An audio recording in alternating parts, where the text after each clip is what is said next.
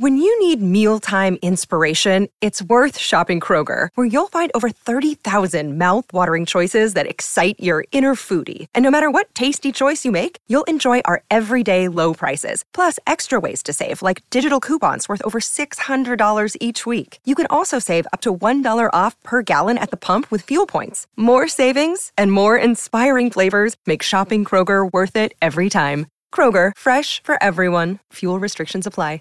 What's the easiest choice you can make? Window instead of middle seat? Picking a vendor who sends a great gift basket? Outsourcing business tasks you hate? What about selling with Shopify? Whether you're selling a little or a lot, Shopify helps you do your thing, however you cha-ching. Shopify is the global commerce platform that helps you sell at every stage of your business. From the launch your online shop stage to the first real life store stage, all the way to the did we just hit a million orders stage? Shopify's there to help you grow. Whether you're selling scented soap or offering outdoor outfits, Shopify helps you sell. Wherever and whatever you're selling, Shopify's got you covered. Sign up for a $1 per month trial period at shopify.com slash try. Go to shopify.com slash try now to grow your business, no matter what stage you're in. Shopify.com slash try.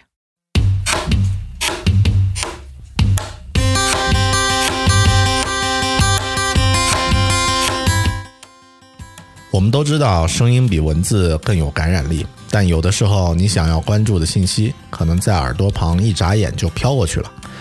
大狗熊也想在播客的介绍文字里加入更加详细的内容与信息，但其实我有一些感受呢，想用更加个人化的方式与你交流，而不只是发出信息。我更想和你互动。想来想去呢，还是邮件的形式比较合适。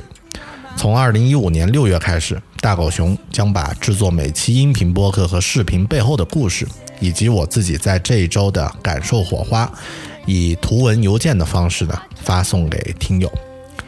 如果你想要收到每周一期的《狗熊说周刊》，请在你习惯的任何社交网络呢，把你常用的邮箱地址呢发给大狗熊。我的邮件呢是 bear at beartalking 点 com，也就是 b e a r。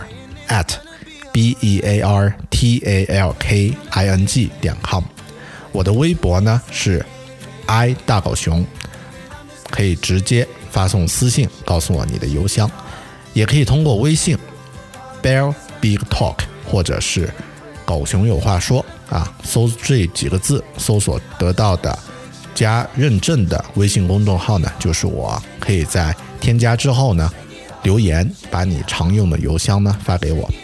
如果能够在给出邮箱的同时，简单介绍一两句你是谁，什么时候开始听狗熊的节目，或者其他一些想要说的话，那就更好了。咱们不必随时互动，但当你打开邮箱时，你会发现，装满了我这一周声音和生活的信就在那里，随时等着你，就像一个值得信赖的老朋友。这样的感受应该会是一种全新的体验吧。感兴趣的话，就请用上述的方式留下你的邮箱吧。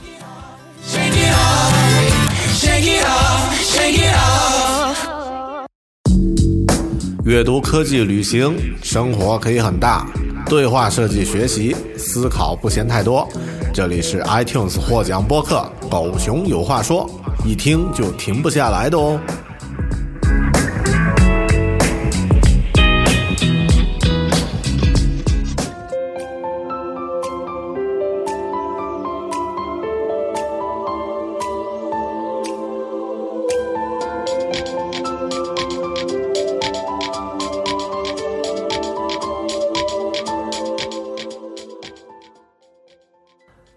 Hello，你好，欢迎收听独立脱口秀《狗熊有话说》Bear Talk，我是主播大狗熊。这段时间呢是全国的各大高校的毕业时间。我上周回学校本部参加毕业设计讲评，路过云南大学的九十五级台阶，有很多学生呢在那儿拍毕业照。有的同学们呢穿成五四时期的学生装，男生英姿飒爽，女生文静知性啊，配上大学里已经。有一百多年历史的台阶和教学楼，让人仿佛回到了一百年前，有种时光穿越的感觉。可惜的是，就像我以前在节目里面说过的，生活呢不是静止的照片，而是流动的视频。英姿飒爽、文艺之性呢，只是暂时静止的画面。拍完毕业照，开心快乐的表情呢会褪去。接下来毕业的每个人呢，都需要面对走进未知世界的不确定。一段新的旅程呢即将开始，很多人都不知道接下来的路该怎么走。我在微信的公众后台呀，这段时间就经常接到毕业生发来的反馈，很多文很多人都问：毕业了该如何找到自己的方向呢？自己是应该以赚钱为目的呢，还是以个人成长为主要目的，不考虑收入呢？如果工作很无聊，应该怎么办？很多这样的问题。我在上个月上课的时候呢，有一位同事和我聊起学校里学生的一些经历。上个月做播客的一位同行呢，也发表了一篇给高中班主任的信，表达了自己对高中时黑暗岁月的回忆。前段时间，我的学生们在准备期中考，一些交流呢，也引发了我对教育的一些感受。加上微信公号后台的这些反馈呢，让我决定和你聊一起关于国内学校教育的话题。原先我为这期节目取的标题呢是“大学浪费了我太多时间”，但我想可能不只是大学，学校或者说中国的学校呢，是否浪费了我们每个人很多的时间呢？这一期狗熊有话说，我们来聊一聊每个人都面对过的问题——学校教育的问题。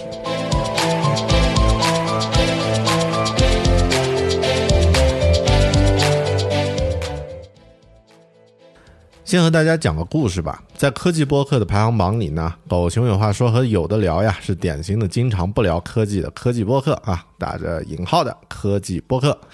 另外呢，我自己也有在听的中文科技科技播客呀，是有两个啊，比特新生还有 IT 公论。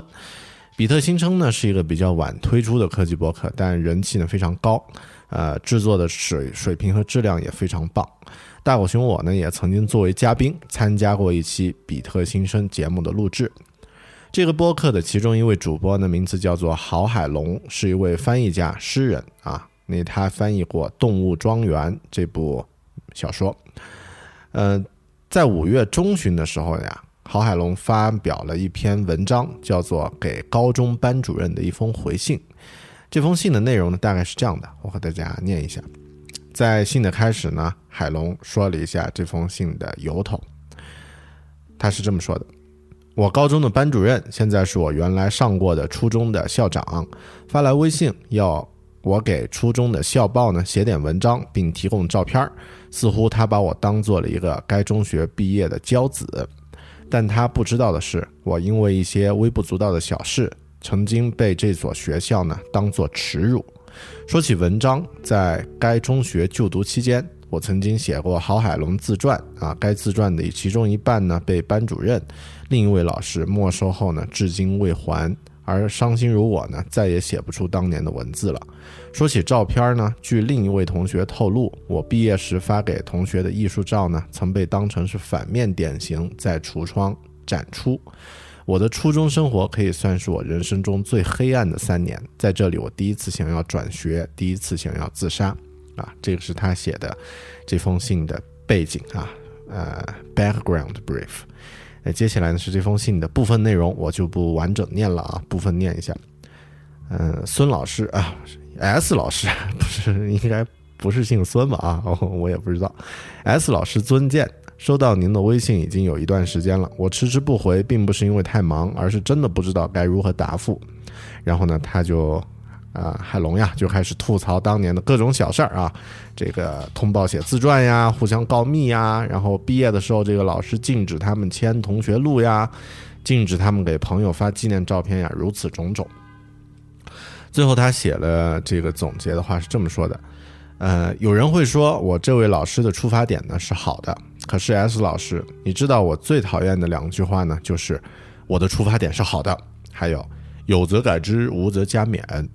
因为说这两句话的人呢，其实意思就是我知道这样做可能会伤害你，甚至是一定会伤害你，但你放心，我肯定不会道歉。我现在的一重身份呢，也是教师。我觉得应该让学生知道，比起我的出发点是好的，敢作敢为，敢于在自己有过失时承担责任，这种态度和精神呢更可贵。不知道你看完上面这篇内容之后呢，有什么感想啊？我在经历这一切的时候呢，曾经想过，我们不是这个班主任带的第一届学生，为什么他会一直这样自我感觉良好，并觉得所有优秀的毕业生都是他的功劳呢？难道就没有谁告诉过他，你的教书育人方法不对，好让他至少能够自我反省一下？至少我们这些后辈学子呢，可以少受些折磨。但基于一些不为人知的原因，我没有发现任何证据表明有过这样的言论。那么就不妨从我开始。这封信呢，我会作为一封公开信挂在网上，算是对学弟学妹的一种提醒。作为呃我初中的校长，您能够认可我是一个骄子啊？尽管我不喜欢这个词，但我知道你说的肯定是正面的含义，我深表谢意。但我在这里第一次想要转学，想要自杀。恕我无法为这个学校贡献任何内容，何况现在的我打了耳洞，留了胡子，穿着人字拖啊！你想象一下这个诗人的形象啊！我想这不符合一个正统的公立学校对骄子的定义。以上呢是比特新生的主播郝海龙在网络上发表的一篇公开信啊，给他高中班主任 S 老师的一封回信。这件事儿啊，其实引发的我的引发了我的一些思考。有的人呢觉得海龙有点太记仇，当年什么的小事儿都记得，芝麻芝麻绿豆的小事儿啊，还专门写篇文章来反击啊，太像猫的性格了，是不是天蝎座什么的？但其实呢，我也有类似的经历和感受。我自己在读高中的时候呢，其实也有过很多这种类似的体验的。我其实。在当年读书的时候，一直对历史和地理比较感兴趣。如果当年在读书时分文理科的时候呢，我选择文科，可能我四年的大学并不会是学物理，也不会学的那么痛苦。我在高中的时候，其实最好的成绩呢，也是两门文科的这个领域，一门呢是语文。我当年高考作文成绩呢，应该是那个小陈啊那一年的得分第一梯队了。呃，另一门呢是英语。嗯，这么说吧，那一年的高考呀，我们还是三加二的考试形式，也就是三门基础课：语文、数学、英语，加上呃理科呢就考物理、化学，文科呢应该就考历史、政治啊。我的数学、物理、化学这三门理科成绩的总和呢？还不如那两门文科成绩的总和来得高。为什么我在那年没有选择学文科呢？原因现在来想比较杂，但如果仔细回顾的话呢，主要的原因啊，是因为在高一的时候，我因为上课讲话被地理老师赶出了课堂。地理属于文科，这件事儿直接导致了我对于文科课程的抗拒。可能当时没有这种感觉，当时我给自己找了很好的学理科的借口。但现在来想的话呢，我觉得这应该是一个重要的一个转折点。无独有偶啊，我在高二的时候呢，同样是因为上课，呃，转头向同学借铅笔啊，被化学老师拎着领子，拎着衣服领子拎了起来，赶出了课堂啊。但是这样一说，好像嗯，自己完全是被老师盯上啊。这个高一改一次，高二改一次，可能是因为我那时候太胖了啊，目标太大啊。这个课堂上动来动去，动作太明显，啊，老师一眼就看见。嗯，其实这个事儿呢，也直接导致了我高考的时候呢，化学成绩啊是所有科目里面最差的。现在我自己也在做老师，就发现。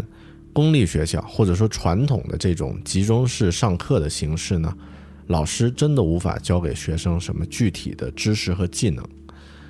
大家想一想，中国古代的那些拜师学艺的故事啊，真正有名师传授，那都是门槛极高的，呃，就是要拜师，这个门槛是非常高的。要么呢，就是穷尽自己的家业去去拜一个名师。要么呢就是你特别有决心啊，比如说在老师门口跪上三天三夜，而且呢，一旦真正入了师门，那是真正吃住在一起。老师也是一样，就是师傅也是一样，竭尽所能把自己所有的技能呢全部交给徒弟。两个人呢，实际上有那种，呃，就是导师的这个气质啊，随时相伴在旁边，然后呢，这个用自己的个人魅力，用自己的这个朝夕相处呢，去让徒弟学到真正的技能。比如像李小龙去师从叶问学习武术啊，梅兰芳学习京剧等等，都是这样。我们现在熟悉的传统的学校的这种形式啊。其实只是这几十年的产物而已，这种形式本身就是机械化工业时代的特色。大家想一想，一大帮小朋友非常笼统的，只是根据第一天入学的时候做点题，就把他们可以划分到不同的这个 standard 啊班级，然后几十个人听一个人讲同样进度的课程内容，不能慢也不能快。这和现在的这种个性化网络互动的需求呢，这个时代的。整体特征呢，其实差距实在是太大了。我现在觉得，作为这种传统教育机构环节里的老师呢，其实一方面呀是冰与火的状态啊，冰与火之歌；一方面呢，你既拥有特别大的能量，然而另外一方面呢，就是现在网络流行语，然而也完全没什么卵用啊，啥意思呢？作为老师呢，你可以直接影响到学生对课程的兴趣程度，而且越是小一些的年纪啊，影响就会越明显。高中比大学容易受老师的影响，初中又比高中更容易受老师的影响。如果是正面的影响，那当然是挺好的。但最可怕的呢，是学生本来对某门课程或是领域有兴趣，因为渣老师的关系啊。让他对这门课程呢有了偏见，没了兴趣。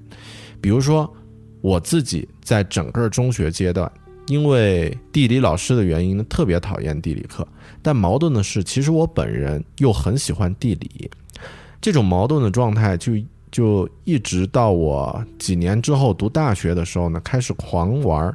像什么大航海时代呀，然后这样的一些帝国时代呀，这样的一些游戏的时候呢，做了一些储备，啊，才慢慢的又对地理产生了一些兴趣啊，又开始研究。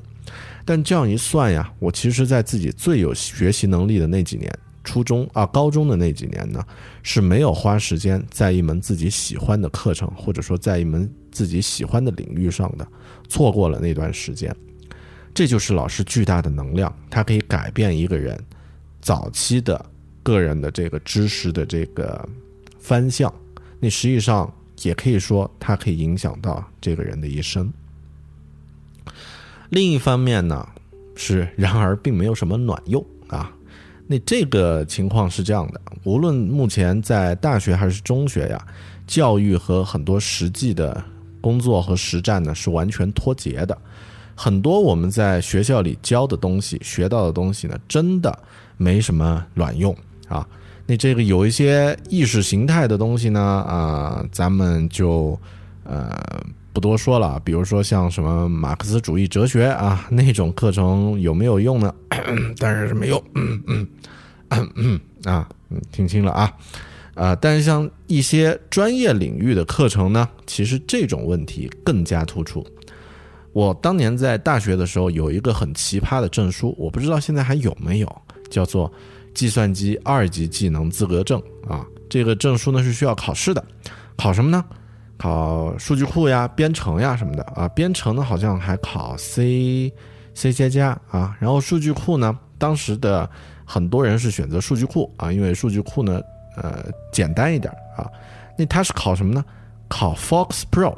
啊，这门古古董级的语言，这个古董级的这个呃数据库的规格啊，这可是上个世纪八八八年还是八几年发明的啊，然后呃九十年代主力，然后后来就没用了啊，然后这个 Fox Pro 被微软买掉了，微软自己都推出了这个呃 MySQL 啊，那后面他自己都把这个 Fox Pro 干掉了，那我们在。两千零几年的时候考这个计算机二级考试，还得考这个 Fox Pro，啊，现在没有，几乎没有一家公司会在用这个东西，连微软自己都没用啊。那这相当于现在，呃，比如说一个学汽车维修专业的学生啊，然后呢，你要去考考这个，或者学自动化专业的学生呢，你要给他考试，考什么呢？考定马掌怎么定啊？啊，这个怎么去拴马？得花时间在一个以后肯定不会用上的东西啊，这难道不就是？呃，然而并没有什么卵用吗？所以，嗯，经历过这样的一些事儿啊，就是刚刚说的我在高中的这样的一些经历，包括，嗯，这个因为因为高中老师的影响呢，导致我自己选课的这个经历呢，嗯，我自己现在在上课的时候呢，讲的内容可能会很开放，比如讲电影，聊香港电影。昨天去给同学上课。呃，我也会聊到，比如七十年代那些香艳的情色片啊，没关系啊，李汉祥啊，什么乾隆下江南啊，那些可以啊，没问题。呃，但是对待学生的态度，或者说对待他们的这种方式上呢，我又会特别的保守和谨慎。很多时候，我是不愿意去批评个人啊，我也从来不会布置那种海量的作业去折磨他们啊。我觉得能在上完我的课之后呢，对这门课的领域不反感。甚至还能够有一些兴趣，愿意自己去深入，这就是我作为老师最大的一个回报了。至少呢，我没有锁死了这些年轻人对于某一个领域的更多的可能性。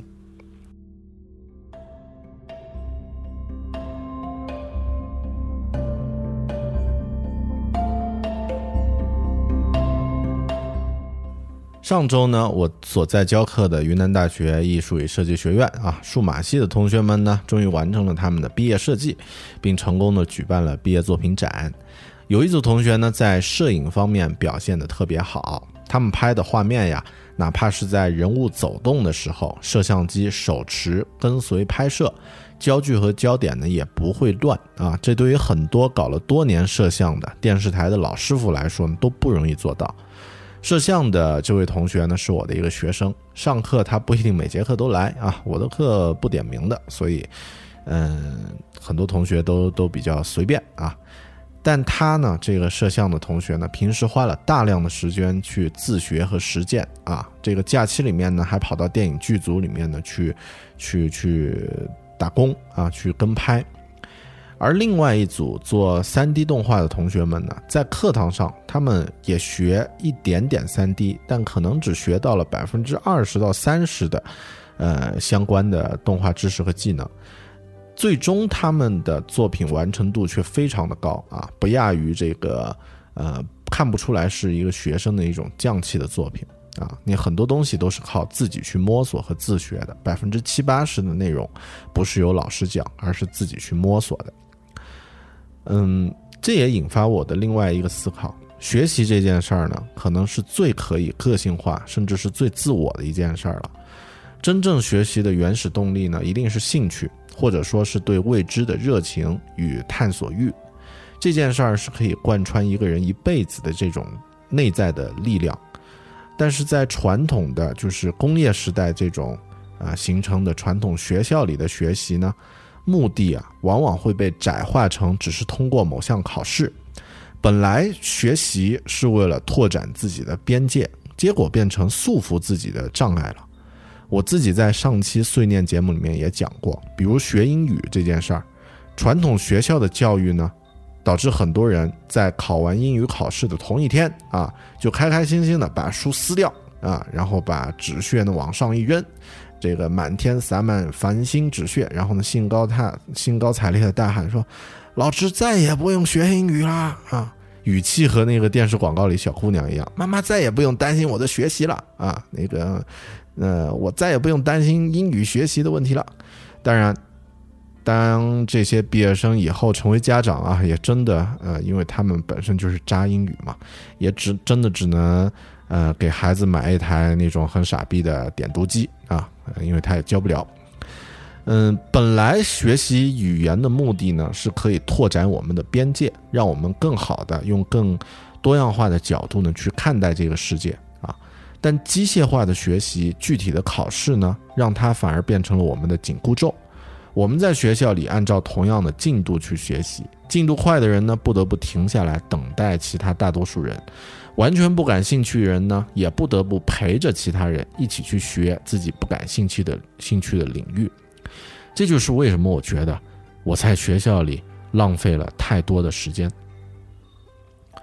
我在去年的时候呢，报名参加了一门慕课的课程啊。这个慕课呢，就是呃大规模在线式这个呃集合课程啊的意思，开放式课程。呃，那这个这是一门关于设计的课程啊，一共有一万多人一起参加，每个人都可以自己规定自己每周的学习计划，灵活安排。最终呢，我上完了这门课，收获巨大。整个上课的经历呢，呃，我的感受呢。专门整理了一下，录制了一期专题节目，叫做《我们班有一万个同学》。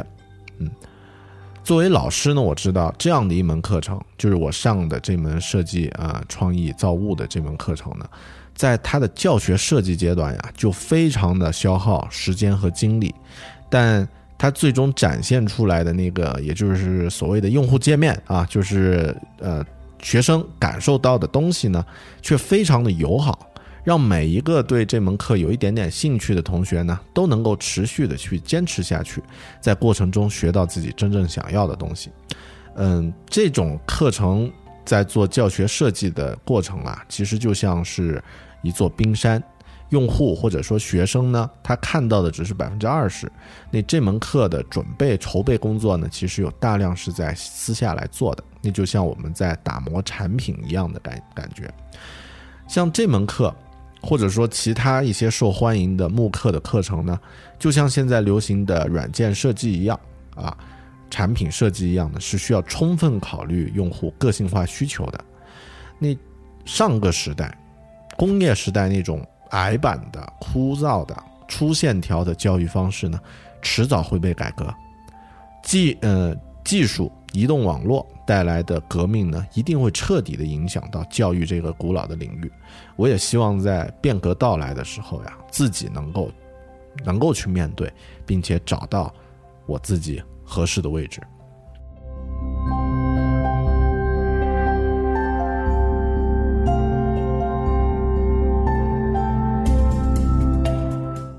刚刚提出了这个问题：传统学校是工业时代的船。呃，工业时代的产物，这种教育形式呢，可能会在很短的时间内呢被新技术更新，而且学习最有效的来源呢就是兴趣啊，最有效的这个激励啊就是兴趣，最好的方式还是自学。肯定会有人持反对的观点啊，这是正正常的，呃，但请大家注意呢，听到一个人提出反对观点的时候呢，最好看看这个人实实在在的有做过些什么事儿。如果一个人没有任何关于学习教育方面的深入思考啊，只是本能的反对这种观点的话，那么这种对话甚至辩论辩论呀也没啥意义。对于我来说呢，我在大学里教了几年书，作为学生的时候呢，也已经就在培训学校里做过兼职老师，嗯，所以我大概了解就是现在这个学校教育的现状，学生真正有效学习的时间是非常非常。可怜的，少的可怜的，啊！你要混日子是非常容易的。嗯，我自己也学过一些领域的知识啊。我目前讨生活的主要身份呢是设计师，具体来说呢是一名交互设计师，软件的界面啊，这个交互产品的规划等等。但我自己从来没有在国内的学校里面上过任何一堂关于设计的课程。我对这个领域的理解呢，完全来自于多年的实践和自学。我当年读书的时候学的是物理，我现在应该是当年我们那个纯粹理科生的班级里面唯一一个搞设计的家伙啊！是的，我就是个少数派。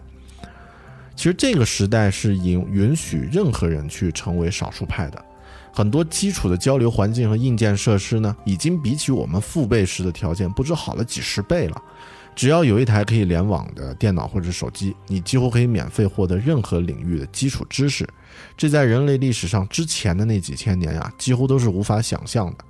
而目前，社交网络还有传它的这个现成的传播平台呢，也已经搭好了基础。如果你有自己的想法和能力呢，不但可以在任何领域找到志同道合的人，甚至可以在某个领域成为专家或是高手。完全不需要像传统的求学之路那样啊，这个中学、大学、硕士、博士、博士后慢慢熬。当然，我指的是实践性比较强的那些领域啊，像商业呀、传播呀等等，呃，新媒体之类的，啊，一些理论，还有一些基础学科、基础知识、基础科学呢，还是需要用传统的节奏去慢慢的去去沉淀啊。这个呢，不在我们讨论范围之内。嗯，举个例子吧，在九零后聚集的一个领域啊啊，一个视频游戏视频解说领域。啊，我不知道你了解吗？啊，这个领域呃很少有年纪大的人啊。首先玩游戏的人年纪大的本身也不多啊，你能够玩游戏还解说的这个就很少了。呃，在这个领域呢，就有一个少数派啊，一个叫做黑瞳谷歌的专业游戏解说者。呃，我其实是在另外一个朋友办的播客啊，机核网呢曾经听过他的故事。从那期节目的采访里面呢，可以听得出来，这是一个非常有想法、有计划、有目标和执行力的年轻人。他是自己选择不读大学，而是专心搞自己擅长并且喜欢的领域。目前在游戏视频制作领域，他已经是个响当当的名字了啊！而且可以靠这行为生啊！当然，这个不是说啊，年轻人玩玩游戏就可以讨生活啦。那这个听起来好像很美好。呃，艰苦的时候呢，他也饿得没饭吃啊，每天只有很少睡眠时间，少数派的路真的不好走，嗯嗯。关于他的故事，感兴趣的朋友呢，可呃，我就不在这儿详细再呃再再啰嗦了。感兴趣的朋友呢，可以呃收听一下这个去集合网找一下这个这一期叫做《博与爱》的节目，呃，当然如果是订阅了狗熊。狗熊说周刊的呢，可以在呃邮件里面看到这期节目的这个呃就是相关的链接。接下来再说一个另外的例子啊，另外一个高手呢也是自学出来的少数派啊，呃是微博上的英语大牛啊，叫古大白话。如果你喜欢看深夜美国脱口秀的节目啊，比如囧斯图呀，什么这个鸡毛秀呀这些。呃，这些节目的话呢，对“古大白话”这个名字应该不会陌生啊。呃，好吧，其实他是一个逗逼啊，哪怕不关于不关心学英语的人呢，对这个人可能名字也很熟，因为他会自己编很多网络的段子啊，也是一个非常呃这个活跃的网红。嗯，现在他微博粉丝已经有五百多万了。作为一个英语大牛呢，他的学习很。大程度上也是靠自学实践啊，不停的听写，呃，好几年，直到最后可以搞定最具难度的这个深夜脱口秀的节目。然后在整个这个学习过程中呀，他也用非常娱乐化的方式呢，把一些和英语文化的东西呢，呃，相关的一些内容呢，写成文章输出给他的粉丝。我在去年有读过他的一篇文章，叫做《英语学习的原动力：冒号装逼啊》。这这篇文章啊，这篇文章很有意思，因为一方面他讲了关于学英语的动力所在啊，另外一方面呢，介绍了一些很有趣的知识。这篇文章读完以后呢，我就学会了英文里面最有逼格的一个形容词啊，这个形容词叫做 supercalifragilisticexpialidocious 啊，是英文里面最长的形容词啊，那这个翻译成汉语就是棒极了啊。呃，再念一遍，supercalifragilisticexpialidocious 啊，这样的一个这样的一个词。呃，感兴趣的朋友，呃，同样的在呃在网上可以搜啊。他也写过其他的一些文章，比如说像怎样用美国深夜脱口秀练习英文听力啊。如果你对学英语感兴趣呢，呃，或者说对。呃，深入的这个具体的文章感兴趣呢，在狗熊说周刊里面呢，可以收到这些文章的链接。这些呢，其实都是一些少数派啊，一些用自己自学和实战呢，把个人能力提高的方式，他们都不是在学校里面去学出来的。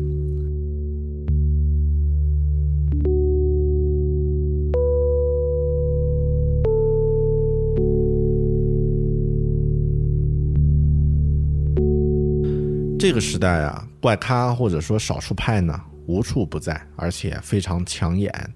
但其实没有任何规定的既定的方法去培养这样的少数派，更不可能在学校里面呢集中去培养出来了。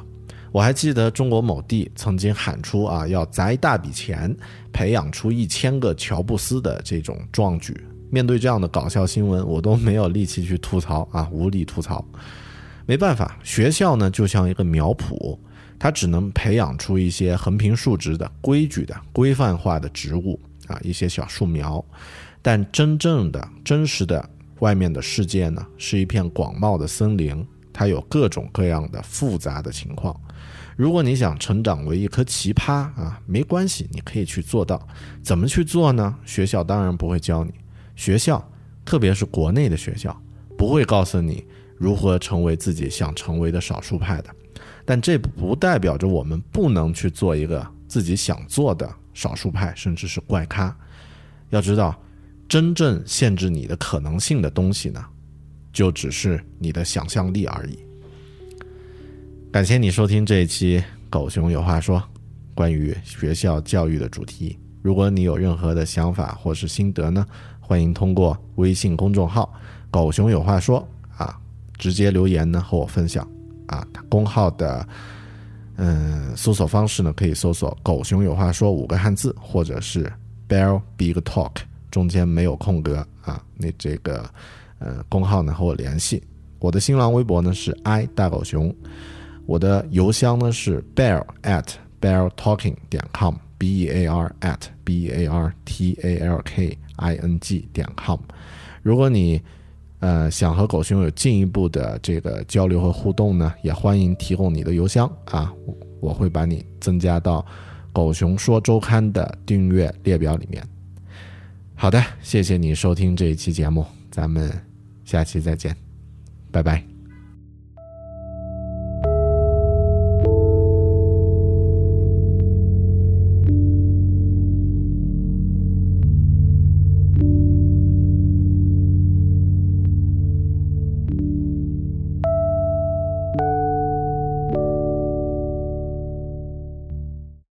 Introducing Wondersuite from Bluehost.com, the tool that makes WordPress wonderful for everyone.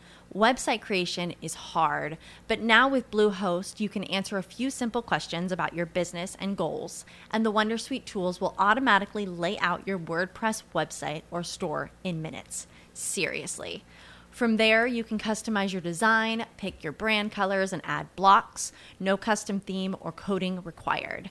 You'll get content suggestions that you can keep or revise, and with Yoast SEO built in, we automatically help you get found in search engines. From step by step guidance to suggested plugins to an AI powered help bot, our built in tools make WordPress wonderful for everyone. Whether you're a beginner or a pro, you can join over 2 million Bluehost users. Go to bluehost.com slash wondersuite. That's bluehost.com slash wondersuite.